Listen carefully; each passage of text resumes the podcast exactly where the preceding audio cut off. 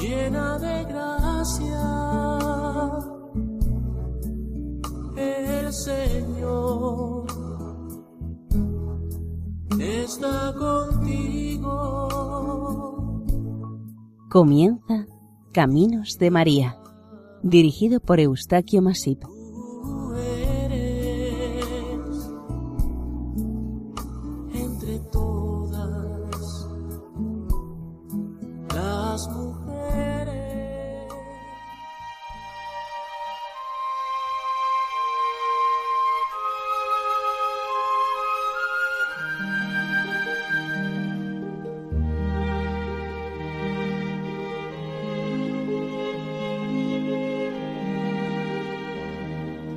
Sean bienvenidos a Caminos de María. Les ofrecemos el capítulo de hoy dedicado a la advocación mariana de Santa María de Leire, un programa elaborado por el equipo de Radio María Nuestra Señora del Lledó en Castellón.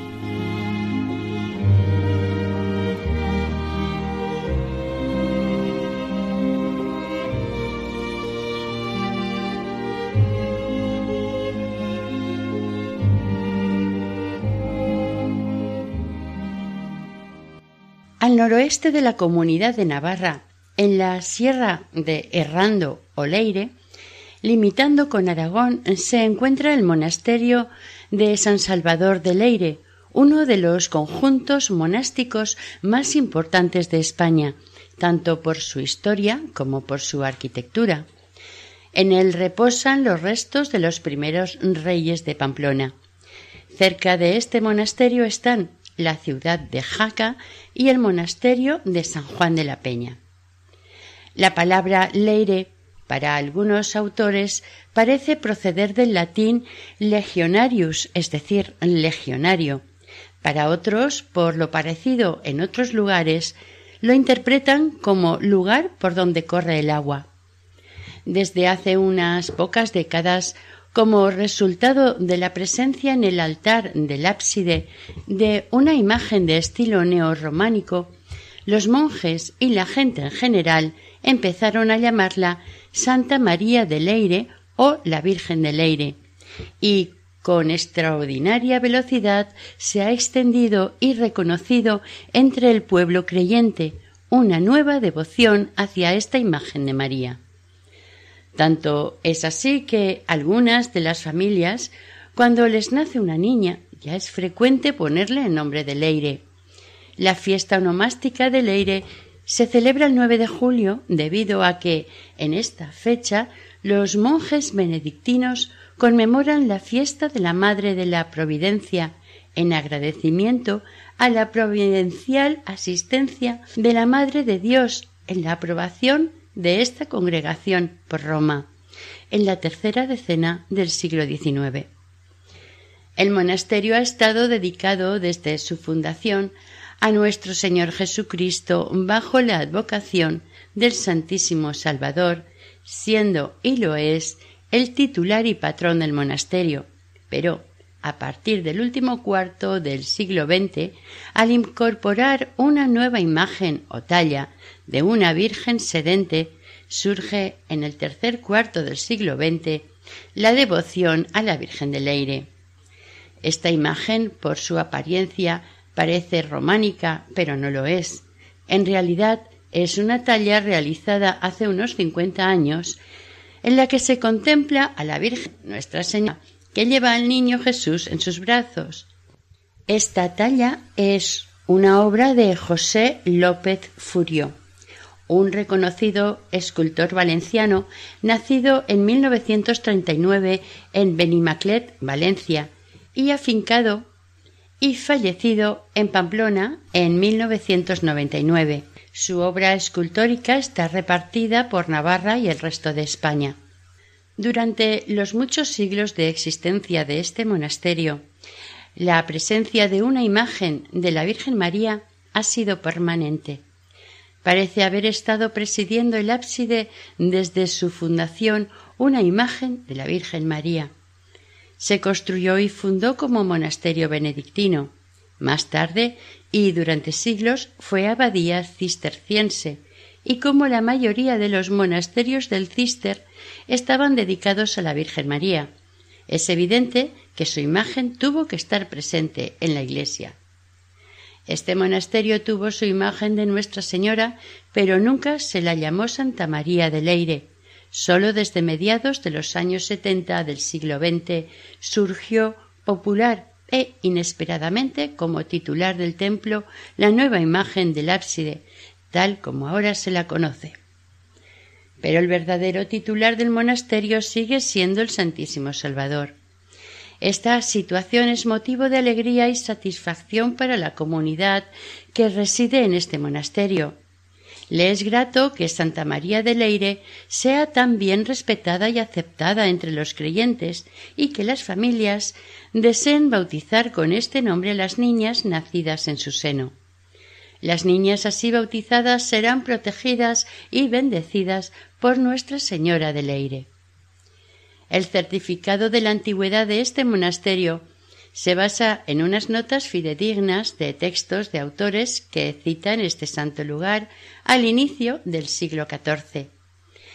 En el año 849, este monasterio recibió la visita de San Eulogio de Córdoba, y esto es una fecha y un hecho histórico. En el siglo IX, Leire era un centro importante de vida espiritual en el norte de la península y el presbítero cordobés Eulogio se dirigía hacia tierras germánicas pasando cerca del monasterio. No pudo pasar los Pirineos hacia el norte de Europa por la marca hispánica, a causa de estar este territorio en guerra, por lo que se tuvo que desviar hacia tierras navarras y aragonesas.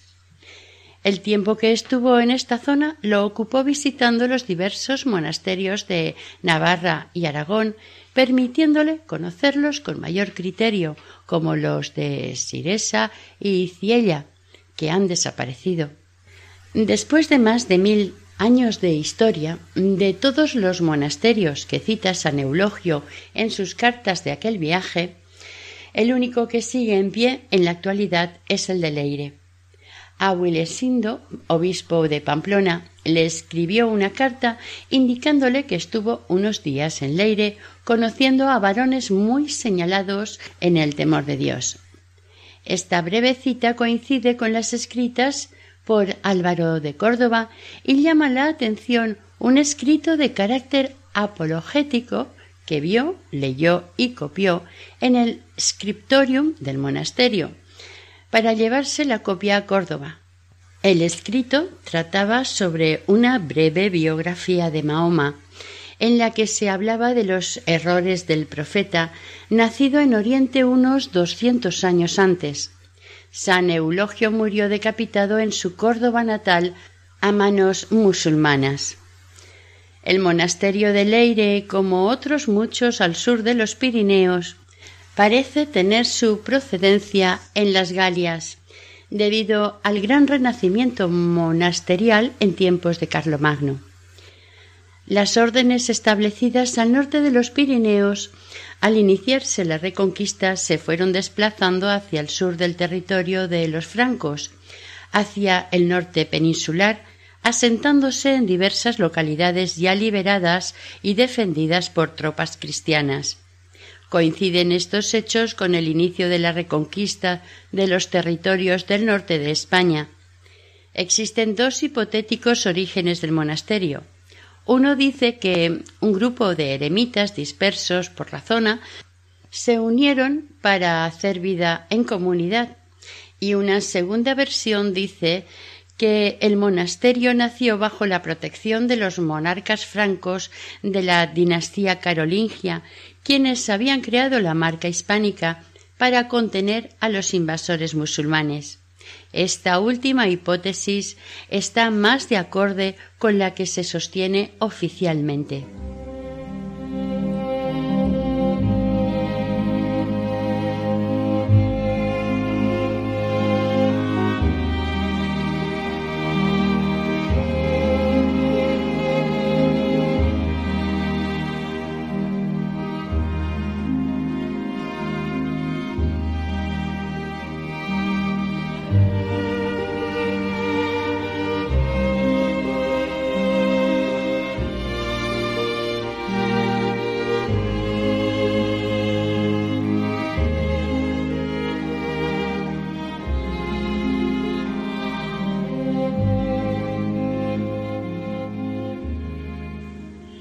También de este siglo IX se conoce la historia, con datos muy concretos, de dos santas mártires con devoción muy arraigada en este monasterio, recogida en el conocido Pasionario de Cardeña, de finales del siglo XI, tomado de otro códice del año 880, las santas Nunilo y Alodia.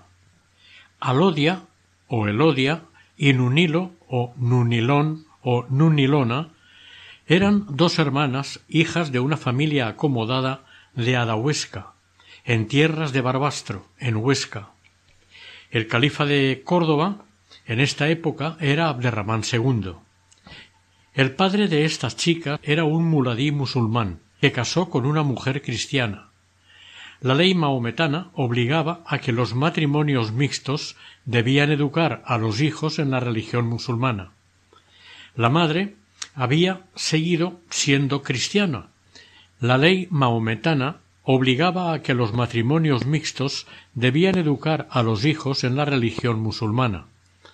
La madre había seguido siendo cristiana y fue educando a sus hijas también en la religión cristiana. Al morir el padre y quedar viuda, la madre cometió el error de volver a casarse con otro musulmán, Jalaf ibn Rasid, que, con el tiempo, empezó a maltratar a sus hijastras, Alodia y Nunilo. Pasado poco tiempo, también falleció la madre, y las muchachas quedaron solas con su padrastro, quien quería conseguir para sí la hacienda de las chicas. Como eran tiempos de persecuciones, denunció a las autoridades por cristianas a Alodia y Nunilo, con el fin de apoderarse de su patrimonio. Estas fueron detenidas y presas en el calabozo del castillo de Alquézar. Fueron juzgadas, pero viendo las malas intenciones del pariente, el juez las dejó en libertad. El padrastro, al no estar de acuerdo con la justicia, denunció a las niñas ante el gobernador de Oscua, Huesca, quien las condenó irremisiblemente a muerte. Fueron decapitadas entre el 21 y el 22 de octubre del año 851. A partir de este momento la leyenda y la historia se dieron la mano, y la devoción por las dos mártires se fue extendiendo por toda la península. San Eulogio de Córdoba cita en sus escritos el glorioso martirio de estas dos muchachas de dieciocho y catorce años, respectivamente. Los restos de sus cuerpos fueron trasladados al monasterio de Leire por deseo de los reyes de Navarra, en especial de la reina Oneca, conocedora y admiradora de la historia de las santas, que se ocupó en buscar los cuerpos de las mártires. Las oraciones de la reina y de los monjes de Leire dieron sus frutos. Los cuerpos de las santas fueron encontrados milagrosamente y los guardaron en el monasterio hasta que en 1836 fueron llevados a Adahuesca, su localidad natal. Sus cuerpos reposaron en Leire durante diez siglos en la arqueta arábigo-persa que los contuvo como relicario con la desamortización de Mendizábal, las reliquias de Santa Alodia y Santa Nunilo fueron trasladadas casi en su totalidad a Adahuesca. Algunos fragmentos se dejaron en Leire y otros se trasladaron a Huéscar y a la Puebla de Don Fadrique en Granada. El reino de Navarra siempre tuvo una singular devoción por ellas. En el tiempo que San Eulogio estuvo por Navarra, las relaciones entre musulmanes y navarros eran bastante buenas. El trayecto de Pamplona a Zaragoza y de Zaragoza a Córdoba se realizaba sin dificultades de paso. Diez años más tarde tuvo lugar en Albelda, La Rioja, la verdadera batalla de Clavijo, en la que los navarros, apoyando a Ardoño I de Asturias derrotaron a los Benicasi que eran rebeldes frente al califato de Córdoba. El año 920 Abderramán III lleva su campaña a la zona estratégica de Leire. Remonta el río Aragón por la ruta clásica de las invasiones del sur y derrota a las tropas navarras en la entrada del valle de Irati. Cuatro días más tarde llega Abderramán a Pamplona, pero la ciudad está vacía, abandonada. Irritado, la saquea y derriba la iglesia catedral.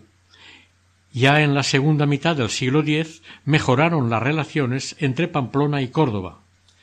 A finales del siglo XI, Almanzor y su hijo arrasaron el reino de Pamplona y el monasterio. Ante las repetidas incursiones musulmanas, la monarquía navarra se refugió en Leire. El último rey de la dinastía de los Arista, Fortún Garcés, estuvo mucho tiempo en Córdoba y era abuelo de Abderramán III. Cuando Fortún fue depuesto, pasó a ser monje de Leire el resto de sus días. A partir de este momento, la vida espiritual en el monasterio se adivina floreciente y se rinde mucho culto a las numerosas reliquias de los santos. Como el primer esplendor del aire fuese en el siglo X, tuvo que reflejarse, de alguna manera, en sus construcciones. Muestra de ello es que en excavaciones realizadas bajo el pavimento de la gran nave gótica del siglo XIV se conserva con gran precisión el trazado de un templo anterior. Su esquema nos dice que constaba de tres naves relativamente cortas, lo que hace pensar que fue la primera iglesia de este monasterio. Una gran cabecera románica es el fiel testimonio y pieza fundamental e inicial del románico en Navarra y prototipo de las grandes construcciones del románico español. Muy probablemente fue una obra de ampliación de la primitiva iglesia, situando su edificación a finales del siglo X, y es, en definitiva, una obra del siglo IX, que culmina con su consagración el año 1057. Corresponde esta fecha al tiempo del rey Sancho Mayor el de Navarra. La grandeza del Eire bajo su reinado se mantendrá con su hijo y con su nieto, decaerá con el advenimiento de los reyes aragoneses. Se cree que el rey Sancho el Mayor se educó en este monasterio por un documento por el que al dirigirse al abad Sancho le dice Señor y Maestro mío. Esto justificaría el afecto que siempre mostró hacia Leire y que transmitió a sus sucesores. Su padre, don García de Nájera, había sido curado en este monasterio de una grave enfermedad y gracias a las oraciones de los monjes se curó, según decía él mismo. Don García, poco después de su curación, intervino en mil cincuenta y cuatro en la fratricida batalla de Atapuerca, en la que murió. En un documento firmado en fecha del 18 de noviembre del mil cincuenta hizo una donación al monasterio. Este noble caballero dio un gran impulso a la cabecera románica que se consagraría poco después de su muerte. Los tres últimos reyes de la dinastía navarra aparecen asociados en este memorable momento la consagración del templo, realizada en 1057, y la cabecera de la iglesia. Esta es una unidad arquitectónica compuesta por sus naves, ábsides y cripta. Los constructores, que durante varios siglos más tarde efectuaron reformas o ampliaciones, respetaron escrupulosamente la cabecera románica. Apenas dejaron en pie los muros laterales para edificar un templo gótico y añadir otros espacios.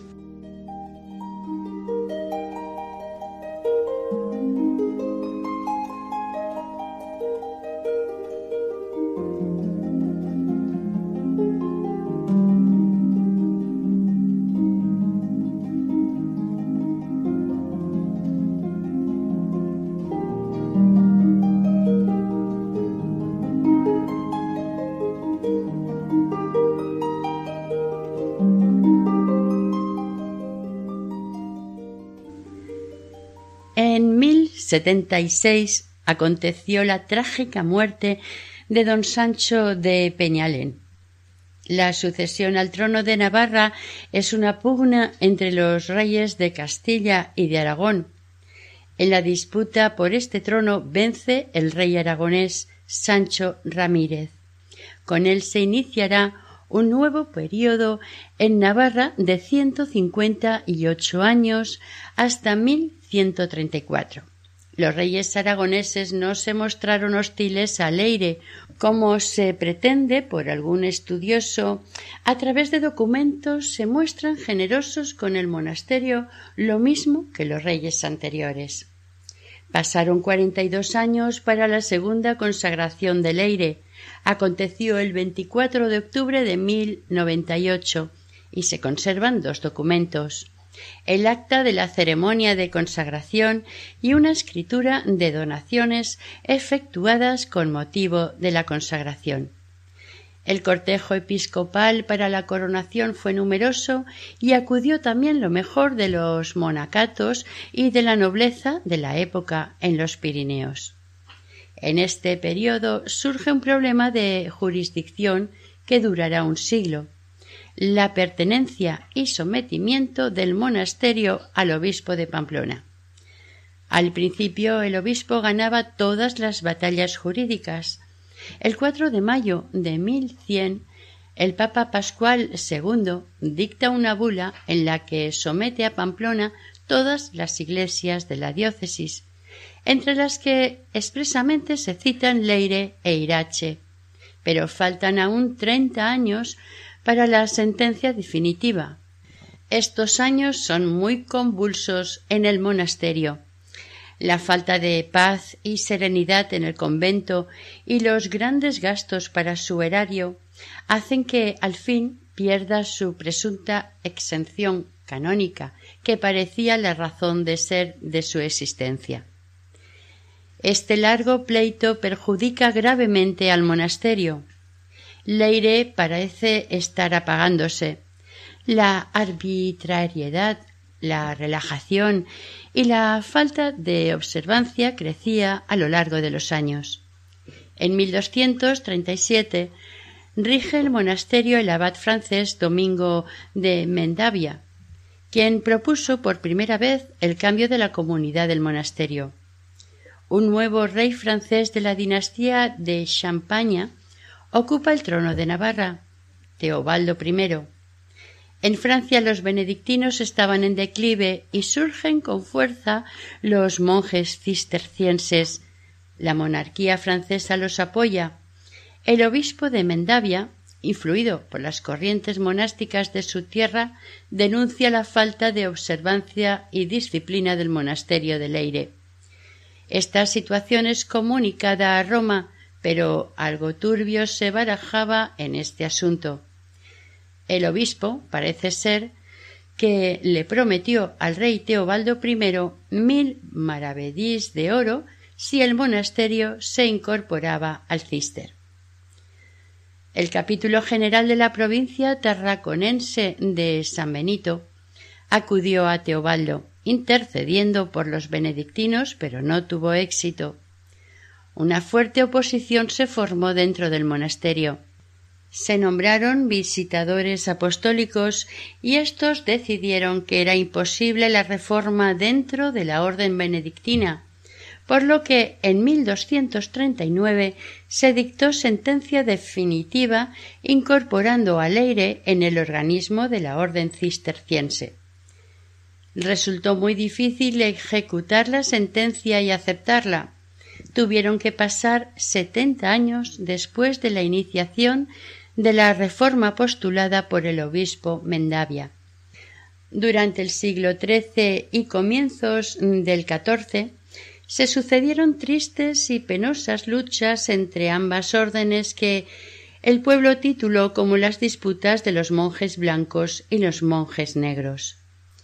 Una leyenda tradicional de Leire es el famoso San Virila, se cuenta que este santo abad pasó trescientos años en los repliegues de la sierra de Errando oyendo cantar un pájaro del bosque. Cuando despertó de su sueño místico y bajó al aire, se encontró que los monjes habían cambiado de hábito. Ahora vestían de blanco. Por lo que se ve en su inocencia no se enteró de las lamentables luchas entre monjes de blanco y los monjes de negro. Dentro de la leyenda se dice que el ermitaño pidió a Dios le diese a conocer lo que es la visión beatífica y cómo pasa el tiempo en su presencia. Como era santo, Dios le premió con este canto del pájaro del bosque que duró tres siglos. En verdad, Viril o Virila fue abad de Leire y se le supone nacido en el pueblo de Tiermas. Existe un documento datado en 928 en el que comparece el abad Virila. El culto a este santo ya se conocía en tiempos del rey Sancho el Mayor. Incluso existe documentación que demuestra que su culto estuvo asociado a las santas mártires. Al fondo del túnel de San Virila hay una imagen del siglo XVII de este santo. San Virila era un monje atormentado por sus dudas sobre la vida eterna en el cielo, y según cuenta una leyenda, estaba un día por la tarde en la sierra de Leire y quedó extasiado junto a una fuente oyendo el canto de un ruiseñor. Al despertar y regresar al monasterio, no reconocía a ningún monje.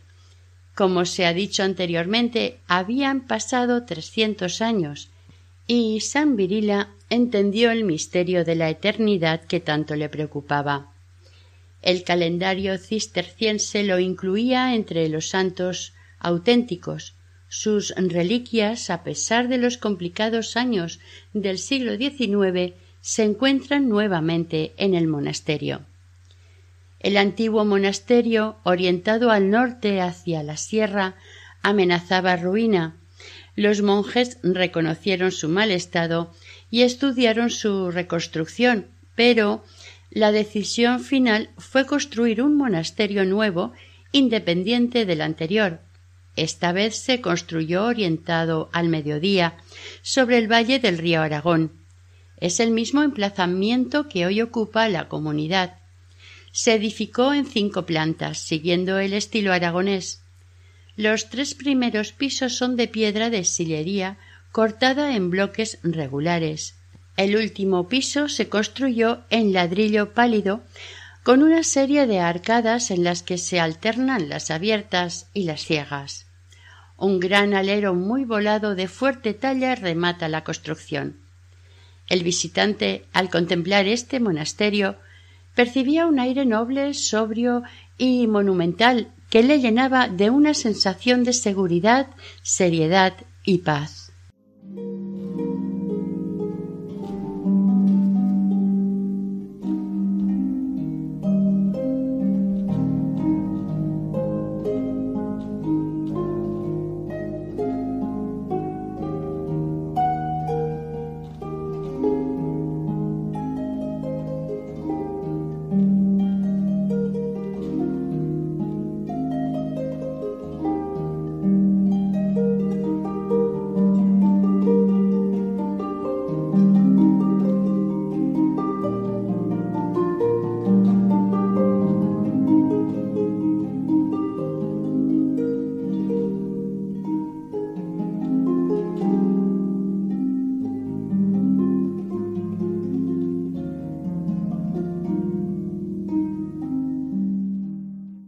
El 8 de enero de 1569, la situación interna de los monasterios dejaba mucho que desear. La vida intelectual de los mismos era muy pobre. De hecho, de un informe del virrey de Navarra, pertenece el siguiente comentario. No se ha entendido hasta ahora que en estos monasterios haya habido monjes letrados, ni que se haya ejercitado en letras alguno de ellos. Las Cortes de Navarra, en 1583, reunidas en Tudela, pidieron que los monjes fuesen enviados a estudiar a alguna universidad. Esta situación debía corregirse, y para esto Leire, con los demás monasterios navarros, se incorporaron a la congregación cisterciense de la Corona de Aragón, constituyéndose el 18 de abril de 1610. El nuevo monasterio que se empezó en 1562, se finalizó en 1610. El siglo XIX comenzó mal para Leire. Con la invasión francesa siguieron tres momentos en los que los monjes tuvieron de abandonar el monasterio 1803, 1820 y 1836. De las dos salidas primeras pudieron volver, de la tercera tardaron ciento dieciocho años en volver y seguir llevando en Leire una vida monástica. En la de 1820 los daños que se produjeron ya eran incalculables. Se incautó el archivo y la biblioteca. Salieron de Leire las reliquias de San Virila, depositadas en tiermas, y las de las Santas Vírgenes, que de momento quedaron en Santiago de Sangüesa. El día 16 de febrero de 1836 se cerraron a la vida monástica las puertas de Leire. La comunidad quedó disuelta y vino la fase de saqueo, legal, pero completo. Siguieron largos años de abandono, decadencia y desolación. Eran inevitables los saqueos y el caos. El monasterio viejo se derrumbó por completo y el nuevo empezó a caerse. Pasados unos años, los románticos y los nostálgicos pusieron su atención y clamaron por las venerables ruinas del monasterio. En 1867 la Comisión de Monumentos consiguió que Leire fuese declarado Monumento Nacional, concediéndole unos créditos para al menos las obras de conservación. Dos sacerdotes, don Hermenegildo y don José Ollaga, se esforzaron grandemente en promover el resurgimiento del cenobio. En 1875 ya se pudieron celebrar solemnes ceremonias religiosas en Leire, con la asistencia de muchísimos fieles. El 8 de julio de 1915, una reunión en Leire con el más alto sentido patriótico reiniciará un movimiento espiritual que conseguirá la restauración de este monasterio. En esta fecha volvieron al aire los restos de los reyes que, con la desamortización, habían sido trasladados a la parroquia de Iesa. Una gran cantidad de fieles creyentes asistió a la misa de pontifical celebrada por el señor obispo de Pamplona, don José López Mendoza y García, terminando los actos con un notable discurso del tribuno de la tradición, don Juan Vázquez de Mella, que dijo, entre otras cosas, Se dice que este monasterio es el escorial del reino de Navarra, pero es más que el escorial, porque no sólo fue monasterio y convento, sino el asiento de la realeza de Navarra. Era sede episcopal y alcázar regio, sala de cortes y concilios, faro luminoso de la cultura patria. La restauración material y espiritual de Leire es obra de los últimos cincuenta años del siglo XX. Antes de la guerra civil del treinta y seis ya se habían comenzado las excavaciones arqueológicas por los cimientos de la cripta y del templo superior. La propia guerra supuso para los navarros un acicate en pro de todo lo navarro, moviendo y reavivando el interés y la necesidad de recuperar el esplendor del aire. Así lo expresó la Diputación Foral en un documento memorable. Leire es la reliquia mayor de Navarra. Tal vez no existiría Navarra si no existiese Leire. En sus viejas piedras está la razón del reino pirenaico, que nació precisamente en estas tierras. En poco tiempo se reconstruyó Leire, una recuperación promovida por el presidente de la Diputación, conde de Rodezno, y del señor obispo de Pamplona, monseñor don Marcelino Olaechea. La institución Príncipe de Viana presentó el proyecto de obras a realizar siendo elaborado por el arquitecto don José Yarnós. El 10 de noviembre de 1954 regresaban a este monasterio de Leire los monjes benedictinos de la congregación de San Pedro de Solesnes, procedentes de la abadía de Santo Domingo de Silos. El 6 de noviembre de 1961, la Santa Sede restituyó a Leire su viejo título de abadía, y el 1 de julio del año siguiente la Diputación Foral de Navarra hizo entrega oficial del monasterio con sus pertenencias a la comunidad benedictina. El cargo del primer abad del monasterio, después de la reconstrucción, recayó en la persona de don Augusto Pascual, uno de los monjes fundadores. La comunidad, ya consolidada, estaba compuesta por unos treinta monjes. Con ellos se recuperó una forma de vida basada en la tradición, en la fe y la renovación de la vida interior de la persona, lo que es el fin principal de la vida monástica. Esta comunidad constituye un fiel testimonio de la fe en el Salvador, nuestro Señor Jesucristo, titular del monasterio. En la actualidad, muchas de las personas que visitan el monasterio de Santa María de Leire lo hacen movidas por la creencia de que es un santuario mariano. Es allí mismo donde se dan cuenta y entienden al visitar el monasterio y su iglesia que el titular es el Salvador. No obstante, no deja de ser curiosa y sorprendente la cantidad de personas que han acudido a este santo lugar oyendo o siguiendo una llamada de la Madre del Salvador, Santa María de Leire.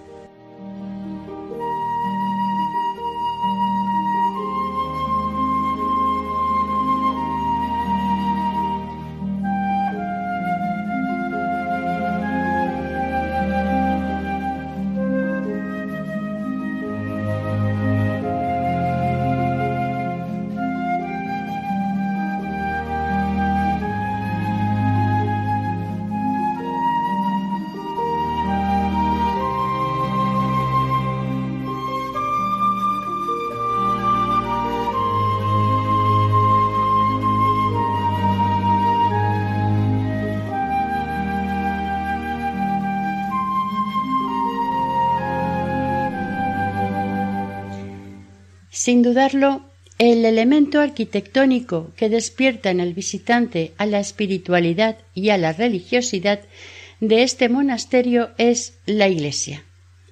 El contraste espectacular que representan todos sus elementos componentes no deja a nadie indiferente. Destacan tres partes. La cabecera románica, consagrada en 1057 junto con la cripta sus sorprendentes pilares cruciformes no son paralelos, sino convergentes en el sentido del ábside central. Su dobladura mm, de los arcos tan rebajada recuerda la herradura. Las naves laterales no son iguales, una es más ancha que la otra. Llama poderosamente la atención la irregularidad, el tamaño y la rudeza de los sillares. Los muros laterales se prolongan hasta la ampliación de la gran nave. Los fustes carecen de basamento. Los motivos de los capiteles son simples. Resulta un tanto insólita tanta irregularidad. La gran nave es bastante más elevada que la cabecera. En los arcos de descarga se ven alternativamente columnas góticas y románicas. La puerta especiosa, puerta preciosa, debió formar parte del conjunto de tres naves unidas a la cabecera, cubiertas con un techado de madera. La bóveda gótica cubre con un solo arco los catorce metros de ancho de la nave. La puerta especiosa es de mitad del siglo XII se accede a ella por la plazoleta entre los dos monasterios, el viejo y el nuevo. Está a los pies del templo y es la puerta principal de entrada al mismo. Es un hermoso pórtico dentro del recorrido Camino de Santiago, en que el autor describe en piedra tallada al Salvador, la Virgen, los apóstoles, el martirio de las santas, la visitación, la anunciación y diversas figuras más de todo tipo. La torre campanario del siglo XI es de planta cuadrada, dispone de ventanas triforias en la zona alta de las cuatro caras, ventanas altas de las paredes laterales de un templo. También dispone el monasterio de una espadaña del siglo XIV, instalada en la parte superior de la bóveda gótica. Cada año, el primer domingo de julio, se homenajea a los reyes de Navarra. Los actos del homenaje tienen un formato con contenido esencial, pero la celebración acaba teniendo alguna variación determinada por el gobierno de turno. Las instituciones forales de Navarra, la comunidad de monjes de Leire y el pueblo navarro mantienen fielmente este singular homenaje de reconocimiento a quienes forjaron este territorio y sus gentes. Actos religiosos, folclóricos y un aperitivo popular son vividos y participados por autoridades y el pueblo. Al entrar en la iglesia del monasterio cuando llegan en su recorrido al ábside, la mirada de los visitantes se dirige hacia una imagen de la Virgen María de aspecto románico. En general, los visitantes ignoran que se trate de lo que realmente es una bellísima talla neorrománica perfectamente tallada, polícroma y de medio siglo de existencia. En el centro del ábside los devotos de la Virgen gozan al contemplar esta imagen que desde el fondo parece estar observando a cada uno de los presentes. Al ver el monasterio por primera vez, nadie puede evitar sentir que una especial emoción le anima y estimula a rezar un Ave María.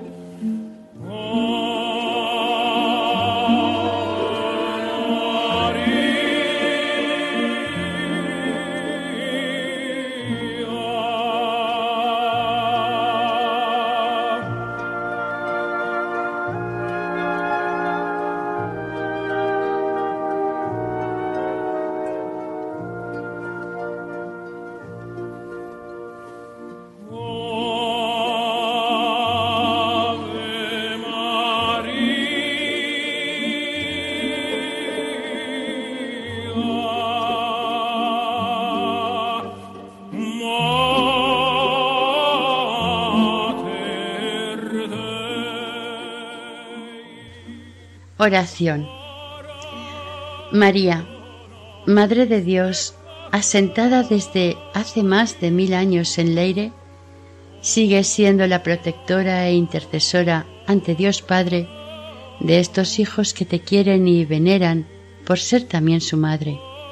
Que se cumplan sus peticiones y ruegos por los méritos de tu Hijo nuestro Señor, que con el Padre y el Espíritu Santo vive y reina eternamente en la tierra y en el cielo. Así sea.